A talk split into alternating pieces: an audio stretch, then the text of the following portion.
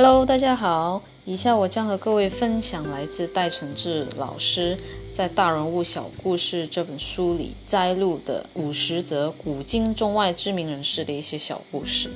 这些小故事带给我们启发，让我们一生受用。这本书分为五大章节：一、激励启发；二、自信努力；三、把握时机；四、情绪沟通；和五、实现成功。第一章节激励启发。有人说，生命是罐头，胆量是开罐器。是的，我们要握着有胆量的开罐器，才能打开生命的罐头，也才能品尝里头的甜美滋味啊。第九则小故事的主题是坚持约会找到的人，主角是查理·蒙格 （Charlie Munger）。他出生于美国，一九四八年取得哈佛法学博士，曾自营事务所。查理·蒙格名言：每天起床的时候，努力变得比以前聪明一点，认真出色的完成任务。慢慢的，你会有所进步，最终你会像大多数人那样得到应得的东西。股神巴菲特有个五十年好友，名叫查理·蒙格。他们两人是同乡，两家人住得很近，却不认识对方。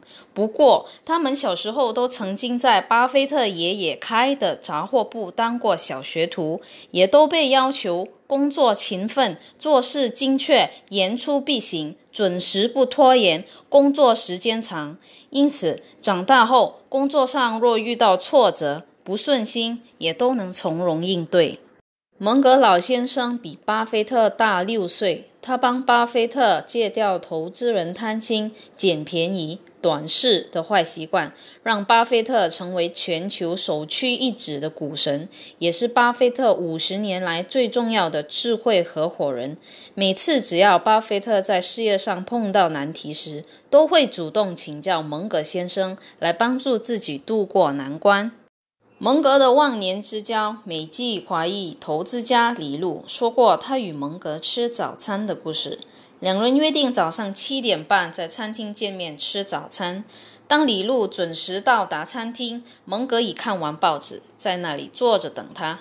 第二次再约吃早餐，李路特别提早十五分钟到，蒙格依然是坐在座位上看报纸。咦，蒙格怎么都这么早？李路不信邪。第三次见面时，李路提早半小时到达，只见蒙格依然像个雕像一样坐在椅子上看报纸等他。怪了，蒙格老先生都那么早来啊！第四次约会见面，李路把心一横，提早一个小时，在六点半到达餐厅，终于看见蒙格在六点四十五分时踏着轻快愉悦的脚步进来。当我们的心看重某一些事情，提早出发，提前到达，就不紧张，心情就比较从容笃定，也才不会误事。约会要提早到，而不是准时到。尤其工作上谈正式的见面，就要像文中所提到的，蒙格老先生和李路的约会好习惯，成为一个坚持约会早到的人。谢谢你的收听，我们下集见。Have a good day.